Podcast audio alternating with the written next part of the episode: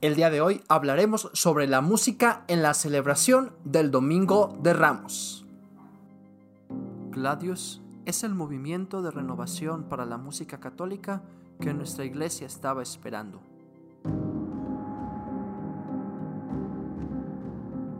Formación litúrgica, musical y espiritual, repertorio, podcast, música sacra y litúrgica, canto gregoriano, órgano y música coral, todo con el espíritu de la tradición y la frescura de los nuevos tiempos.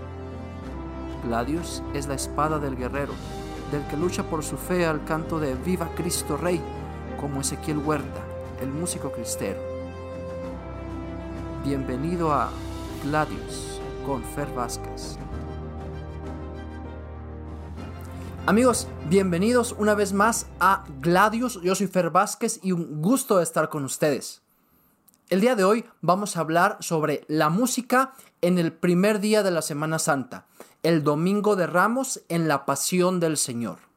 Recordemos que durante esta serie de episodios dedicados a la música en la Semana Santa estaremos desmenuzando las celebraciones, tanto del aspecto litúrgico como desde el aspecto musical. Es decir, estaremos explicando cómo se entrelaza lo que se está celebrando en los signos con la música que nosotros debemos estar interpretando para cantar los misterios de la Semana Mayor.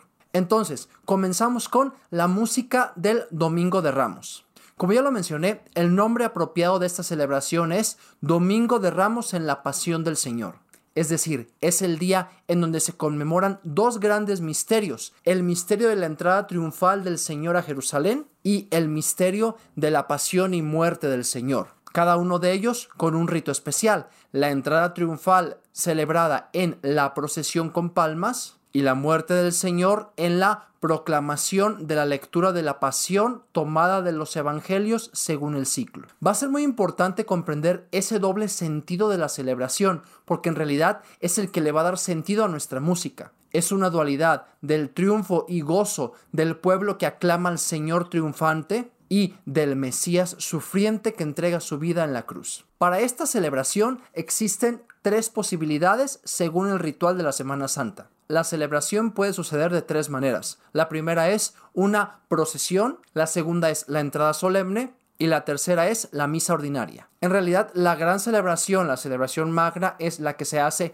con la procesión seguida de la misa y las otras dos son simplificaciones de este rito. Por lo mismo, me voy a dedicar a explicar la primera forma, ya que la segunda y terceras son en realidad formas simplificadas de la misma. Para la celebración del Domingo de Ramos con procesión se hace de la siguiente manera. Esta celebración comienza en una iglesia menor o en un lugar designado, donde el pueblo se reúne junto con los ministros para conmemorar la entrada triunfal del Señor a Jerusalén. La celebración comienza con el canto de la antífona Osana al Hijo de David. Es decir, la celebración no comienza en seco, sino que comienza con un canto que nosotros como músicos debemos de preparar. El texto adecuado es Osana al Hijo de David, bendito el que viene en nombre del Señor, pero se puede usar también algún canto adecuado para comenzar la celebración. Seguido de ello, el ministro, sacerdote o el que preside hará una monición y sigue la bendición de las palmas. La bendición de las palmas se hace con una oración y con una aspersión de agua bendita que es en silencio. Después de dicha bendición sigue la proclamación del Evangelio de la entrada triunfal del Señor a Jerusalén. Y para ello debemos de entonar también la aclamación Honor y gloria a ti, Señor Jesús, como se hace en la misa. Después el sacerdote proclama el Evangelio según los distintos ciclos y puede haber alguna pequeña homilía después de la cual se da la munición para comenzar la procesión. Y es entonces donde comienza más propiamente nuestro ministerio musical, acompañando con música, con cantos adecuados, la procesión de las palmas. El ritual de la Semana Santa nos indica los cantos apropiados para este momento, que son salmos, por ejemplo, el Salmo 23, puertas ábranse de par en par, va a entrar el Rey de la Gloria, o algunos otros salmos adecuados, alternados con las antífonas, los niños hebreos portando ramas de olivo salieron al encuentro del Señor aclamando Osana en el cielo, o los niños hebreos extendían sus mantos por el camino. El ritual de la Conferencia del Episcopado Mexicano nos sugiere que también se pueden cantar cantos a Cristo Rey, por ejemplo, que viva mi Cristo o el también tradicional, tú reinarás. Hay que evitar en estos momentos cantos de alabanza y de ambientación. Es decir, y por mucho que nos pueda gustar, no es el momento de cantar alabaré, alabaré, tampoco es el momento de cantar Jesús está pasando por aquí, es una procesión solemne. Recordemos que la liturgia, sobre todo el rito latino, que es el que nosotros celebramos, se caracteriza por su simpleza y su sobriedad. No es el momento de cantos de alabanza o de ambientación. Para los textos de los cantos de la procesión, tómense como ejemplo entonces las antífonas que vienen en el misal, en el ritual. Estos cantos duran hasta que la procesión llega a la iglesia donde se va a celebrar la misa. Propiamente al momento de ingresar la procesión al templo se cantaría la antífona de entrada. Seis días antes de la Pascua, cuando el Señor entró en Jerusalén, etcétera, etcétera. Pero si no se canta propiamente esta antífona, puede cantarse un canto adecuado o también se puede continuar con los cantos procesionales como cantos de entrada hasta que el ministro llega al altar, lo venera, el coro guarda silencio y se dice la oración colecta con lo que la misa prosigue como de ordinario.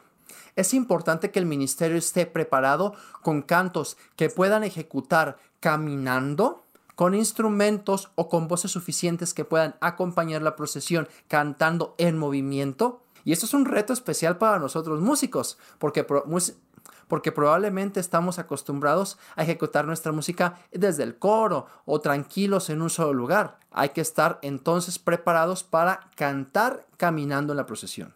Como les decía, después de la oración colecta, la misa prosigue de la manera ordinaria. Seguiría entonces el canto del Salmo responsorial y también, antes de la lectura del Evangelio, el canto de Honor y Gloria a ti, Señor Jesús.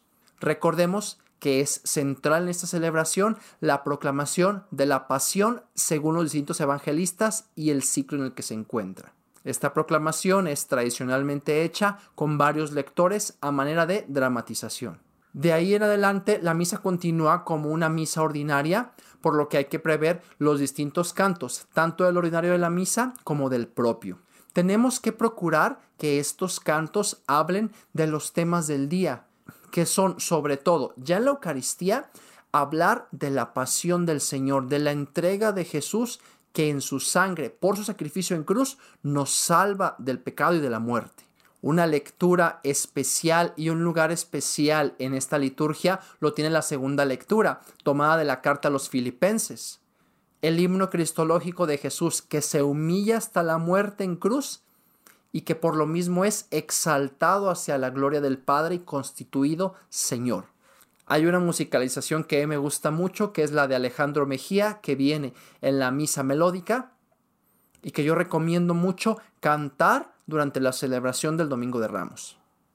Otros cantos cristológicos que hablen de la pasión y de la entrega del Señor en la cruz también son apropiados tanto para el ofertorio como para la comunión. Hablando ya de la segunda opción para la celebración, que es la de entrada solemne, es muy semejante a la primera, solamente simplificada.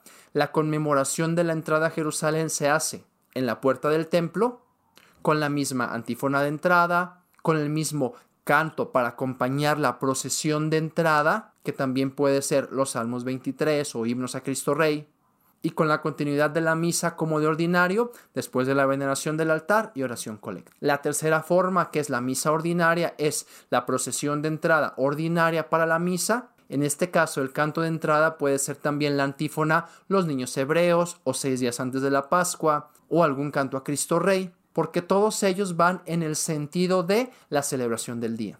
Y solo en ese caso de que sea una misa ordinaria, habría entonces Señor ten piedad, no gloria, oración colecta y se continúa como de costumbre. Tengamos en cuenta entonces estos consejos para este primer día de la Semana Santa. Coordinémonos con todo el equipo de liturgia, monitores, sacerdotes, acólitos, para que nosotros como músicos tengamos nuestra participación adecuada y consciente. Espero que este primer episodio de las celebraciones les sea de utilidad. No olviden seguirnos en YouTube y también Spotify, suscribirse al canal para que les lleguen las notificaciones. Recuerden que durante los próximos días estaremos subiendo los siguientes episodios sobre las celebraciones de la Semana Santa. No olvides seguirnos también en nuestras redes sociales, Facebook, TikTok e Instagram como arroba fer.gladiusmc.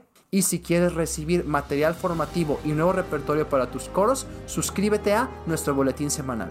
Todos los enlaces están en la biografía y espero que estos episodios especiales sobre la Semana Santa te sean de utilidad. Yo soy Fer Vázquez y nos vemos en el siguiente episodio.